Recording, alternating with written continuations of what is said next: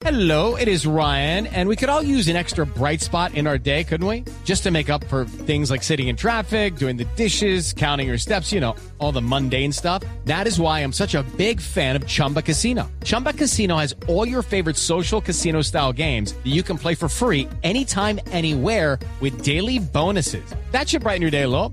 Actually, a lot. So sign up now at chumbacasino.com. That's chumbacasino.com. No purchase necessary. BGW. Void were prohibited by law. See terms and conditions. 18 plus. Hoy vamos a hablar de un tema muy, muy interesante. Normalmente todos los temas son muy interesantes. Hola María Juliana. Felipe, buenas tardes. Pero hoy vamos a hablar de sexo, que es tal vez uno de los temas que más me gustan a mí. Yo no sé a, a María Juliana. También, también. Y, pero sobre todo a los oyentes. Y por ello hemos invitado a Ezequiel López Peralta, quien es un psicólogo y sexólogo clínico, nacido en Argentina, vive actualmente en Colombia, reconocido conferencista internacional, eh, con programas de sexo en canales internacionales como por ejemplo Discovery Home and Health, que es un canal de cable que ustedes seguramente eh, eh, mirarán. Y por supuesto vamos a hablar de temas de sexo sin tapujos. Ezequiel, muy buenas tardes. ¿Qué tal? Buenas tardes, qué gusto estar acá. Gracias por la invitación, Felipe, Juliana. Un placer, espero que no sea la última. ¿eh? No, espero no, no, no, decir muchas barbaridades. No, esto- no, eso sí dígalas todas, porque si no, ¿para qué vino? No, eso sí, estoy absolutamente seguro que, que, que va a volver por acá. Bueno, varias conferencias ha dado por el mundo. Vamos a tratar de coger los temas en, en algún orden. ¿Cuál, cuál, cuál eh, María Juliana, fue el que más le interesó cuando vio la hoja de vida de Ezequiel? Los besos. El arte de besar. Sí, puso cara de que le gustó ese tema, Ese Juliana. le encantó, sí, porque Sí. además, además que Juliana, pues aparte de que me ayudó aquí la productora, y me ha vendido a Ezequiel hace como un mes que necesitamos a Ezequiel, Ezequiel, que el sexólogo, que el arte de besar. Le digo, bueno, invítelo, venga. Bueno, Y acá está. si hay un arte de besar.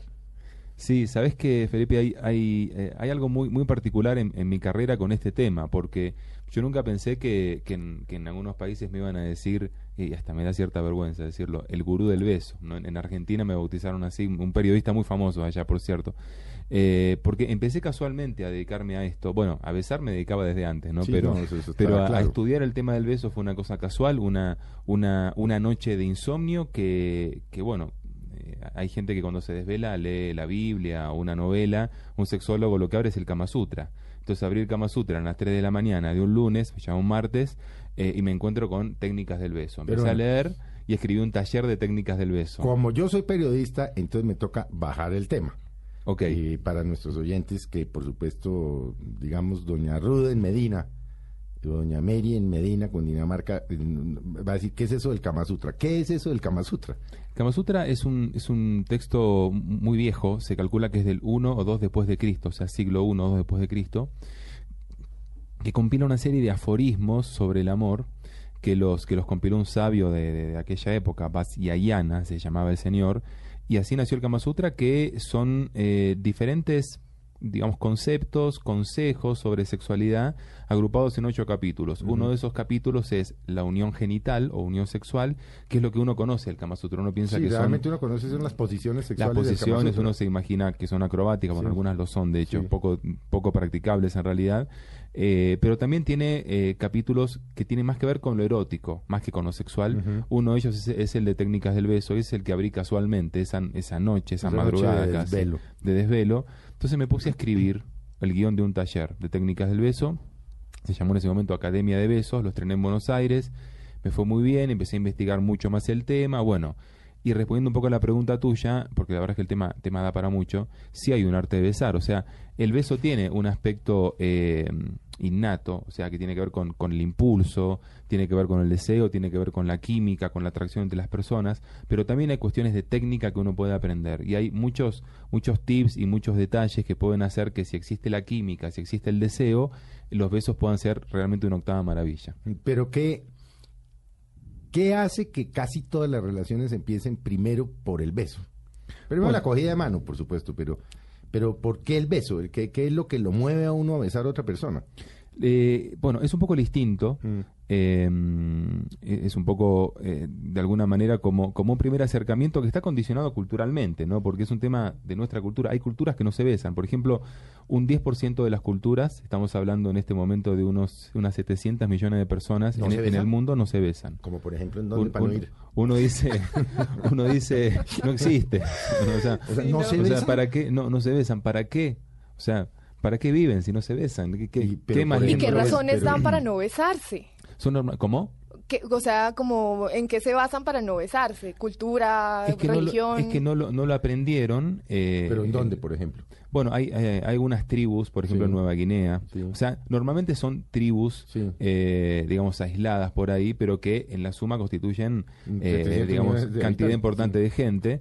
Eh, y, y hay algunos lugares, como por ejemplo China, donde sí se besan, pero eh, pero no en lugares públicos, porque está considerado hasta un acto casi canibalístico, ¿no? En algunos países está, está penado el beso en, en lugares públicos. Y, y bueno, aquí todavía en los centros comerciales, si uno es gay y se besa con el novio, lo sacan. Lo censuran. Bueno, sí, claro. o sea, no hay que, claro, no hay que ir a una claro. tribu de Guinea para que Claro. lo saquen a uno. Aquí todavía estamos en eso. Claro. Bueno, en, en varios países, o por lo menos por ahí hay países donde, donde el tema no está así como penado socia- socialmente, pero sí, sí a la gente le da, produce incomodidad. Pero, pero cuando usted dice no lo aprendieron, ¿eso quiere decir que uno lo aprendió? ¿Porque lo Definitivamente. vio o porque nace con ese instinto o, o cómo lo aprendimos? El instinto sexual y el instinto de besar está, pero, pero la cultura es la que te fomenta ese instinto. Desde que somos muy chicos, o sea, de que vemos a nuestros padres que, que se besan, de que vemos la televisión, las novelas, la propaganda, o sea, uno lo va aprendiendo. Y por supuesto, en el, el desarrollo desde la infancia, la adolescencia y demás, se va practicando, se va poniendo en juego el tema del beso, uno lo va disfrutando y uno va aprendiendo propiamente la forma de hacerlo, la forma de disfrutarlo y la técnica. Porque lo interesante del beso, además, es que es, es mucho más que el contacto entre dos pares de labios. O sea, el beso tiene que ver eh, con los cinco sentidos, porque vos estás saboreando, estás oliendo, estás escuchando, estás viendo, eh, o sea, están todos los sentidos Todos los puestos en, en, ese, en, ese, en ese juego, en el arte de besar, pero lo más importante es que se pone en marcha la fantasía. Cuando vos te estás besando con alguien, te estás imaginando cosas que podrían llegar a pasar, si es que el beso funciona. A veces no- los besos no funcionan, A en realidad, besos son en realidad, claro, en realidad estás pensando cuándo se termina esto. ¿no? ¿Y por qué no funcionan los besos a veces?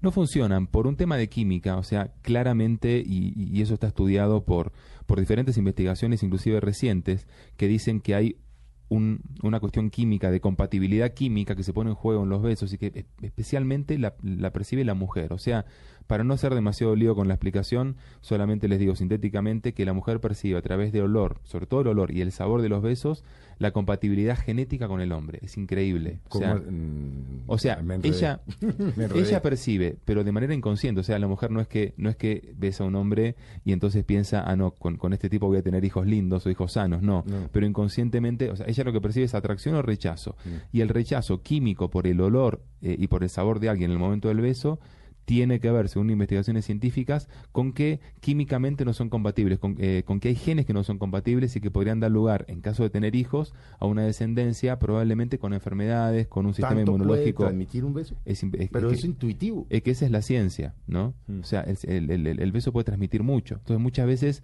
lo que no hay es química, pero cuando digo que, que no hay química, lo digo literalmente, no hay química entre esas personas.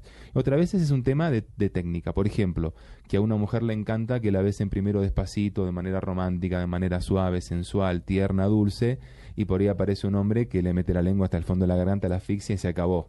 ¿no? O le Entonces, el labio muy duro. o le muerde el labio muy duro o algo así. Pero bueno, sí. eso se puede, a ver, si hay química, si a pesar de, de eso hay química como tal, eh, esas cosas se pueden conversar y se puede llegar a una forma de besar que sea eh, más, más o menos estimulante para ambos, ¿no? Mm. Entonces, bueno, ¿por qué los besos no funcionan? Por estas cosas, por temas de química, por temas de estilos también. Ahora, ¿por qué, ¿por qué el arte de besar? Porque creo que no solo el beso, el erotismo es un arte. O sea, cuando, cuando hablamos del erotismo como eh, el arte de estimular el deseo y el arte de producir fantasías y estímulos eh, placenteros sexuales en alguien o en uno mismo, bueno, puedo decirte que es un arte, que es un arte porque es una cosa artística que uno va haciendo, tiene que ver con la creatividad, tiene que ver con la imaginación, tiene que ver con el juego, ¿no? Y en el beso se juega mucho de ese tema. O sea, como por ejemplo cuando vos besás a una persona te ocupás no solamente de producirle sensaciones en sus labios, en su lengua, en su paladar, eh, en, en sus mejillas, en diferentes partes de su cuerpo, sino que también cuando estás besando te estás imaginando lo que querés hacer que esa persona piense, ¿no? Porque en el fondo eh, el beso es una promesa. Yo, eh, o sea, est- estoy convencido que es una promesa, porque cuando vos te estás besando con alguien estás prometiendo que algo puede llegar a pasar. O nada. O nada. A uno bueno. le pasa que se besa en Pero- muchas oportunidades en una fiesta. pero ¿eh? pensemos, hasta llegó. pero pensemos que sí, en el mejor de los casos, ¿no? Pues cada ladrón habla por su por su por, por lo que le ha pasado. Bueno, ¿por qué a veces hay mucha como atracción con otras personas, ¿sí? Y en el momento del beso resulta que no pasa nada. Y uno dice como yo esperaba que de pronto pasara algo más, que se sintiera esa química de la que de la que estábamos hablando. ¿Por qué a veces eso no resulta? Bueno, es curioso, pero eh, muchas veces pasa que alguien te atrae mucho, o sea, te atrae físicamente, te atrae su conversación, te, te gusta cómo es, te gusta que, a qué se dedica, su desempeño en la vida y demás, pero el beso es, es un momento clave en una relación, ¿no? Por estas cosas que decía, por, por un tema de química, de compatibilidad, de acercamiento, eh, hay cosas que uno no puede prever. Mira, fíjate hoy por hoy, tanta gente que se conoce a través de redes sociales o de páginas de internet que están pensadas para, para el dating, ¿no? O sea, para que la gente se conozca y para que haga citas online. Y que por ahí están, viven en diferentes países eh, y entonces están meses, a veces años, enamoradísimos y que nos vamos, o sea, pero realmente convencidos de que es De que el hombre o la mujer de su vida. Están, sí. están, o sea, Sí. está toda la química del enamoramiento en el cerebro, la, la, la dopamina, la serotonina, o sea, virtualmente hablando, claro, la feniletilamina, está toda, to- toda la química funcionando porque uno siente que está enamorado realmente. Y después, en algún momento se tienen que conocer, Mm. ¿no? Y por ahí, eh, o sea, a ver, conozco varios casos de esto, ¿no? Eh, Imagínate la situación en el aeropuerto, ¿no? O sea, que lo Eh. consultan, que han ido a, a decirle, me pasó esto. Claro, no, no, o, que, o, o gente que me escribe, por ejemplo, mucha gente que me escribe por redes sociales, por internet, contándome experiencias, a ver cómo se puede resolver. Los sexólogos somos científicos, no somos magos, si no hay química no la podemos inventar. Mm. Entonces, eh, imagínate la situación de, de estas personas. Mucho tiempo hablando, de repente se ven en el aeropuerto, se ven, está todo bien, pero se acercan y se huelen, se saborean. Y Pum, la química se terminó en llegó. un segundo. Es increíble, o Mm. sea, el poder que tiene el beso, como vos decías recién, es, Mm. es, es mucho más, o sea, es mucho más complejo de lo que parece. O sea, que realmente es un tema que vale la pena estudiarlo. Yo siempre me he preguntado qué papel juegan los ojos en el beso, porque hay gente que besa, la gran mayoría con los ojos cerrados, pero hay otros que besan con los ojos abiertos. O Yo los siempre- abren a veces. Sí, yo siempre Claro, para ver con quién están, no por las dudas. No, no, no, porque puede ser que sea de día, pero ¿qué papel juega la? Porque me llama mucho la atención este tipo de, como de actitud de, de cuando per- ciertas personas besan, por ejemplo, con los ojos abiertos.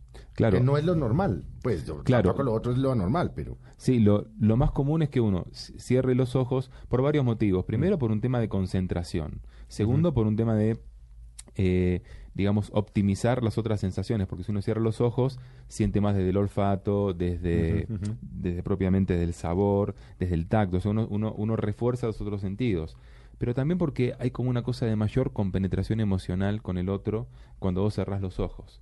Cuando abrís los ojos, pu- puede ser, primero porque es una persona que tiende al control, entonces que le gusta, Mm. que gusta tener la situación controlada, o sea, Mm. puede tener que ver con eso, puede tener que ver con que quizás sos muy visual y que el beso te gusta, pero que te atrae mucho ese ese contacto íntimo con el otro al mirarlo, al besarlo y al mirarlo, ¿no? Como que como, como que sienten que hay una exacerbación de, de- de la parte emocional al mirar al otro en ese momento. Son estilos, yo creo que no es no, no te puedo recomendar que sea mejor cerrarlos o abrirlos, son estilos Son y cada uno encontrará eh, un placer específico en una u otra situación, esa es la idea. ¿qué mecanismos científicos se producen en el cuerpo para que, por ejemplo, un beso haga que la persona, un hombre tenga erección o la mujer se excite?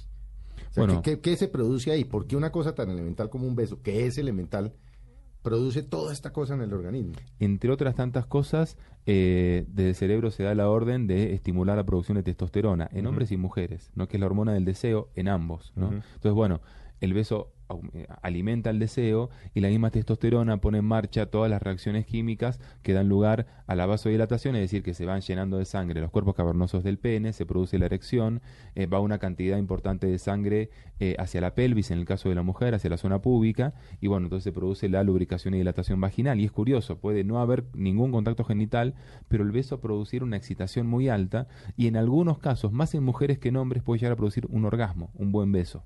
¿No? Carajo. Imagínate, sí. No, en el Mira qué dato que te estoy dando, En ¿eh? el hombre sí no, no sé. pero- Bueno, puede ser, puede ser. Y, y bueno, estábamos hablando que, que el beso es algo muy elemental, pero pues a la vez muy complejo, ¿no? Y pues cuando yo vi técnicas para besar, yo dije, ve, técnicas para besar, ¿qué técnicas puede haber para besar que de pronto uno o las aplique inconscientemente o puede empezar a aplicarlas de manera consciente? Bueno, hay diferentes, eh, diferentes técnicas, diferentes cosas que se pueden hacer, hay muchas cosas, pero les voy a contar tres, cuatro tipos de besos eh, que, co- co- como para que la gente, lo ideal sería que el público, mientras que voy explicando, se los vaya imaginando, Sí, claro, o que sí. los practique O que con, los su, con su mujer, con su no marido. van manejando, Sí. eh, que cierren los ojos y se imaginen. Y Sí. si tienen al lado su pareja, compañero, compañera, lo que sea, pues, De una. eh, pues tienen un, un científico que les va a contar la cosa, pues pues, de eso se trata, de que la imaginación funcione. Para la gente que está en Medellín escuchándonos, si están comiendo bandeja paisa, no se los recomiendo en este momento que No, practiquen el beso un poco más no, adelante. no, sí. preferiría. Pero, por ejemplo, tenemos, eh, hay un beso que se llama el beso directo, que es eh, como, como una suerte de rudimento o de, o de componente básico de los otros besos, y es lo que llamamos, por lo menos en Argentina, piquito, que es un contacto... De labio, eh, labio, labio. Claro, corto y tenue entre los labios. Sí, ¿no? aquí sabemos exactamente un Sí, piquito. el pico. Exacto, es un piquito que es, que es algo eh, es, es- es algo suave, es algo, es algo bonito, que está bien como inicio de la degustación, digamos, como una primera forma de ponerse en contacto con, con los labios del otro. Después hay otro beso que se llama beso nominal, en donde los labios se van rozando de una manera casi imperceptible, o sea, uno va moviendo los labios suavemente y va rozando los labios del otro, con los labios rozando eh, diferentes partes del rostro de su pareja, no inclusive el cuello, como es como usar usar los labios como un instrumento para acariciar más que para besar propiamente, ¿no? Eh, después tenemos otro tipo de beso que es el beso de presión. Eh, en, mi barrio lo llamamos chupón, no sé cómo le llaman acá. Chuponearse, sí. Sí, también, que es, también. Que es un contacto muy fuerte entre ambas bocas que están cerradas inclu- y que inclusive está además estimulado por un vigoroso empuje al tomar a tu pareja de la nuca, Claro. ¿no? O sea, muy fuerte. Es un beso ya más fuerte en donde eh, disminuye un poco el erotismo y aumenta la pasión. Luego está el beso próximo, que es un beso en donde vos con los labios vas presionando o succionando levemente uno de los dos labios de tu pareja o los dos labios juntos, ¿no? Es un beso como de succión. En el caso de la mujer, es muy recomendable el beso del labio superior, que consiste en lamer, morder, eh, succionar, acariciar con tu boca el labio superior en la mujer. ¿Y por qué digo en la mujer? Porque en el Kama Sutra propiamente y en otros textos eróticos orientales se dice que eh, hay una, una suerte de conexión, yo supongo que energética es lo que se plantea ahí, más que, más que, más que neurológica, entre el labio superior de la mujer y sus genitales, ¿no? Como dicen en mi barrio, lo que se mueve en el segundo piso repercute en el primero, Claro, ¿no? claro, claro. como para decirlo de, de manera sutil. Y bueno, después tenemos eh, el beso giratorio, que es, es un beso que ya involucra la lengua, en donde las, las cabezas se van moviendo en sentido contrario. O sea, yo giro la cabeza para un lado, mi pareja para el otro, entonces se produce como un contacto entre los labios y las lenguas muy, muy particular eh, y muy intenso. Y por supuesto que la coronación de la faena tiene que ver con el combate de las lenguas, o el beso francés, ¿no? Eh, que es un beso en donde ya, bueno, las Eso es lenguas... lengua contra lengua. Eso es lengua contra la lengua. libre, máscara La contra batalla. máscara. Exactamente, o sea, acá las lenguas protagonizan la escena, entonces eh, se acarician, se entrelazan, se atrapan, eh, giran, danzan entre sí y bueno, y la verdad que es el beso más intenso que existe y en donde hay un contacto más profundo con el otro realmente. Y ya es un beso que es, que es muy parecido a un acto sexual, o sea, acá ya no sabes si te estás besando o estás haciendo el amor en realidad, ¿no? En el fondo es- todo es parte de lo es mismo. Una pasión. Sí, es, es, es una pasión fuerte, realmente ya cuando llegas a este tipo de beso. Bueno, y Juliana se quedó impactada. No, ¿eh? no, Eh, por eso le doy la- pensando, le doy la, palabra, pensando. le doy la palabra a Julianita porque Bueno, y estos tipos de besos, digamos, algunos son más efectivos que otros, digamos, cuando uno tiene segundas intenciones más allá del beso. Ah, vos ya estás pensando más allá. Bien.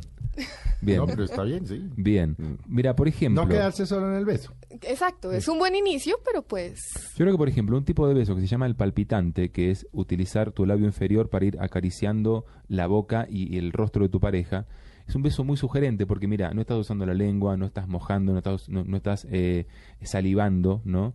Ni nada por el estilo, pero estás como produciendo una caricia muy erótica en, en los labios y, en, y en- en- propiamente en la cara, el rostro de tu pareja, y eso va generando como una sensación de, bueno, dale, avancemos, ¿no? Es un beso sugerente, pero que te estimula el deseo, de verdad. Eh, entonces ese beso creo que funciona muy bien. El beso de succión que mencionaba funciona muy bien porque ya es como que puede, puede dar lugar a pensar en que ese beso se puede aplicar en otras partes del cuerpo.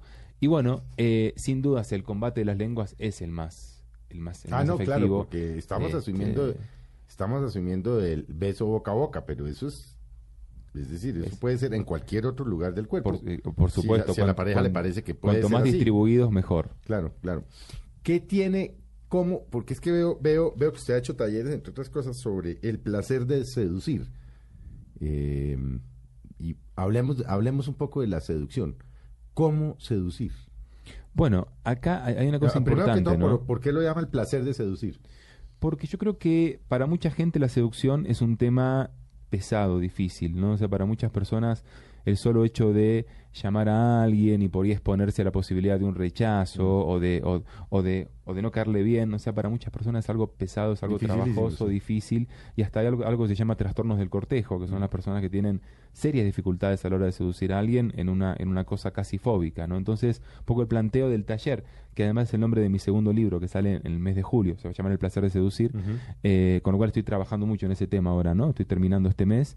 Eh, un poco el, el concepto es, bueno, la seducción es para disfrutar, pero más que nada es una herramienta de desarrollo personal. O sea, la seducción no es tanto un juego de ajedrez para conquistar a alguien, es en realidad un proceso en el cual aprendo a sacar mis mejores plumas, a mostrarme de la mejor manera, a mostrar mi, mi imagen de la forma en la cual yo me sienta más agradable y por sobre todas las cosas a desarrollar habilidades de personalidad, porque la seducción, y esto es una cosa que siempre transmito, no tiene que ver con que seamos lindos. O sea, ¿cuántas personas no somos lindos ni cumplimos eh, un estereotipo social determinado y podemos ser muy seductores con, con cosas puntuales, con el carisma, con el tono de voz, eh, con, con un estilo particular de vestir? con la intelectualidad, con la inteligencia. que uno lo Total. Hay lo muchas herramientas. A uno le pueden seducir muchas cosas. Mirá que ahora se está hablando mucho de, de los sapios sexuales, un tema pero que acaba, acaba de salir hace una semana, lo estoy leyendo. ¿Qué es? que son, son digamos, las personas que se sienten atraídas eróticamente por la inteligencia de alguien, Mm. ¿no? O sea, fíjate cómo de verdad están apareciendo modelos de atracción y de seducción muy distintos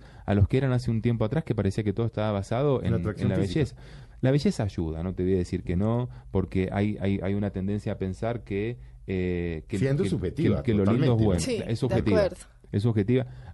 Hay una belleza objetiva también, o sea, No, pues, eh, en general hay personas que seducen a la mayor parte de, de- de- de los hombres o de las mujeres de una determinada cultura, pero siempre hay un componente subjetivo. O sea, eh, ¿cuántas veces ves a una mujer hermosa con un hombre que no tiene nada que ver con ella y decís, bueno, que le habrá visto y, algo le vio seguramente, al- algo lindo ella le vio o, viceversa, un hombre muy atractivo con una mujer no tan atractiva y la belleza subjetiva y la seducción es subjetiva, ¿no? Por eso yo estoy en contra de los de los modelos de seducción eh, fotocopiados, como que bueno, uno para seducir tiene que ser así.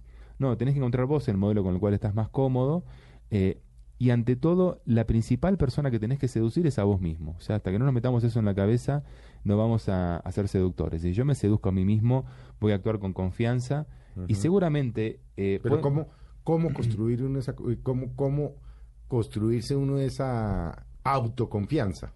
Bueno, es un proceso, ¿no? Eh, es un proceso en donde eh, eh, eh, hay, hay como hay como básicamente dos cosas importantes. En primer lugar, encontrar cuáles son mis principales herramientas. Que es curioso, hay gente hay gente que tiene eh, herramientas poderosas y no, no las saben utilizar. Un, una buena voz, por ejemplo, ¿no? Tienen una muy buena voz, pero no la saben utilizar para seducir a alguien, ¿no? O tienen partes bonitas de su cuerpo, no sé, unas buenas piernas, hablemos de una mujer, no muy buenas piernas, y jamás las muestra, siempre andan con pantalones largos o con faldas largas. Entonces, bueno, es aprender a ver cuáles son las cosas más atractivas que tenés, aprender a mostrarlas, aprender cuáles son tus limitaciones y trabajar para superarlas. Entonces, es- ese es un, es, es un proceso que afortunadamente no termina nunca, ¿no? O sea, uno siempre va a ir, va a ir mejorando en ese aspecto porque porque además seducimos de acuerdo a nuestra etapa de la vida. Uno a los 20 seduce de una forma, por ahí más basada en lo físico. A los 40 seducís eh, de otra manera, ya quizás de una manera no tan basada en lo físico. A los 60 de otra forma. O sea, uno se va eh, de alguna manera reinventando a sí mismo en ese aspecto. En, en, el- en la seducción. Bueno, yo pues viendo y escuchando y aprendiendo, eh, no, hay un, no hay un patrón para, para seducir, pero muchas veces por el tabú, digamos en el caso de la mujer, ¿sí? Dicen, no, porque entonces si uno está seduciendo, dicen que es una lanzada, que es una ofrecida. ¿Cómo librarse de, de este tipo de prejuicios sociales y, y salir al ruedo, a seducir? Bueno, creo que la- eh, las mujeres ti- tienen que aprender definitivamente que la opinión más importante es la de ella misma. Normalmente las personas que opinan en contra son personas muy mediocres, o sea, en, digamos, no, no podemos eh, vivir la vida de otros. O sea, tenemos que convencernos de que tenemos que vivir la vida nuestra y que son las creencias nuestras las importantes, ¿no? Porque, porque somos adultos, ¿no? Entonces, eh, es importante que uno escuche a los otros, pero tampoco que lo que te dicen los otros determine tu forma de pensar y tu forma de actuar. Si vos, por ejemplo, si, si hay una persona que a vos te encanta, hay un hombre que a vos te encanta, eh, y resulta que es, es un hombre justo, te digo, un, un hombre un poco tímido, que no, que no entiende las señales que por ahí le mandás, bueno, busca la forma de acercarte. O sea, y si la forma de acercarte es invitarlo a salir a tomar un café, no hay ningún problema, ¿no? O sea, la mujer tiene tanto derecho como el hombre a hacerlo, ¿no? Eh, también la mujer tiene como formas en general más sutiles y más indirectas de acercarse a un hombre, pero así todo a veces los hombres no vemos las señales y bueno, hay que ser un poco más directa. No está mal, al contrario, estamos en un momento en el cual se lucha por una, no una igualdad, porque eso es falso, pero sí por una equidad de género y la mujer tiene tanto derecho como el hombre a, a, por ejemplo, acercarse a alguien, así como el hombre tiene tanto derecho como la mujer a decir que no. El hombre pasa lo contrario. O sea, el hombre parece que si hay una mujer que eh, está atraída por vos, Mm. tenés, tenés, que, tenés que avanzar, porque si no, ya sabes, ¿no? ¿Cómo manejar el rechazo? Básicamente, ¿Cómo manejar el miedo al rechazo? Porque una persona le puede parecer atractiva y Sí, pero esas uno no no son se cosas que acerca. además pasen en un segundo. Normalmente pudo haber mediado que se conocieron en un sitio o que ya hicieron un contacto de ojos. En fin, ¿cómo, cómo asumir uno el rechazo y que le digan uno, ay, no, qué jartera? básicamente no, no Para no que- quedar uno ahí todo frustrado y todo... Sí, o que no le acepten el café y uno queda ahuevado, y uno ahí, me lancé bola, y no sí. sirvió de nada. Claro, es que adem- además hay gente que cuando te rechaza te lo hace sentir, o sea, porque por ahí hay alguien que te dice, mira, no no puedo, eh, que en otro momento, bueno, viste. Sí, lo hacen amablemente. Pero, claro, amable, pero, pero hay gente que, que, que, que- que te lo hace como, como de una manera te hace sentir mal realmente, ¿no? Eh, entonces, ¿cómo manejarlo? Bueno, no hay que personalizarlo, o sea, tenemos que tener muy en claro una cosa que es obvia, que todos la sabemos, pero que no todos la tenemos realmente masticada e incorporada, y que es que yo no, no le puedo gustar a todo el mundo. Puedo ser lo más lindo o no, pero no le puedo gustar a todo el mundo. Entonces tenemos que tenerlo muy claro.